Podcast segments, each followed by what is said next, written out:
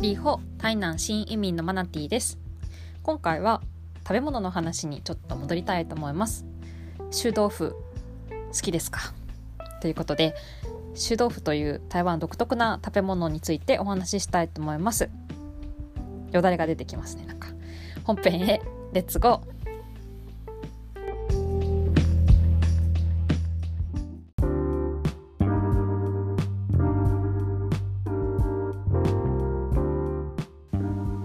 チャプター1臭豆腐の世界。日本には納豆という多くの外国人が苦手な食べ物慣れない食べ物がありますよね。台湾にも同じような食べ物があります。そう臭豆腐です。この臭豆腐というのは豆腐を発酵したものです。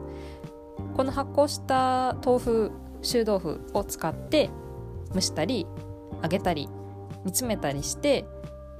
料理を作ったものを台湾のお店や夜市では出されています。はじめ私も台湾に行くようになって臭いと有名な臭豆腐の匂いを嗅いだ時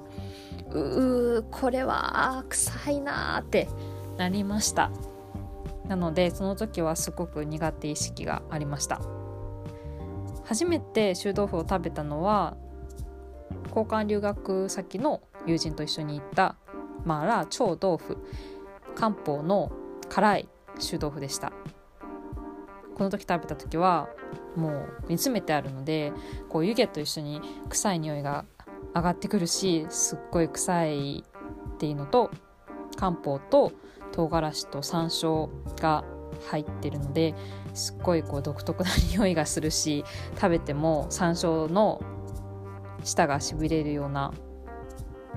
感覚とかまあちょっといろんな刺激が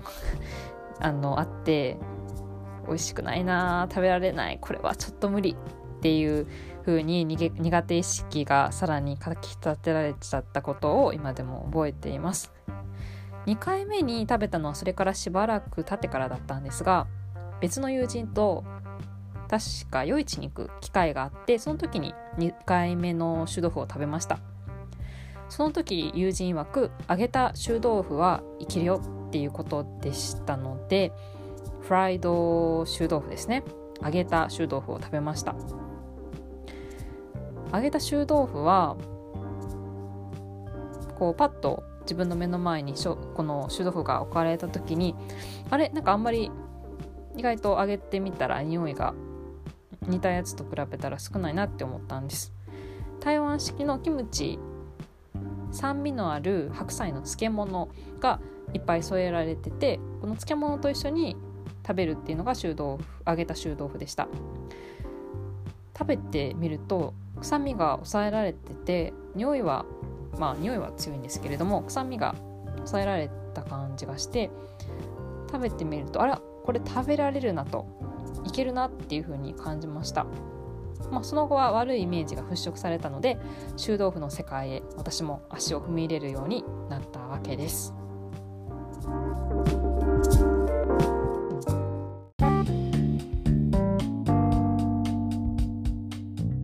チャプターに多種多様な臭豆腐臭豆腐の世界へ足を踏み入れていくつものお店の臭豆腐を食べてきました。基本的には揚げた臭豆腐好きなので揚げている臭豆腐を売っているお店のものを食べています。台南で売っているものはだいたいまあ揚げた臭豆腐が多いのでそういったお店を自然と食べて回っていますね。美味しい臭豆腐見つけた時すごくやった！見つけたっていうような気分になります。臭豆腐は結構多種多様なものがあるということに気づきました。大きさもサイコロステーキみたいな数センチ角のものから4口ぐらいで食べきるような大きなサイズの臭豆腐もあります。発酵させる過程での作り方や揚げ方も店によって様々なようです。臭豆腐見ると発酵でできるブツブツの穴のブツブツが加減も店によって違っていて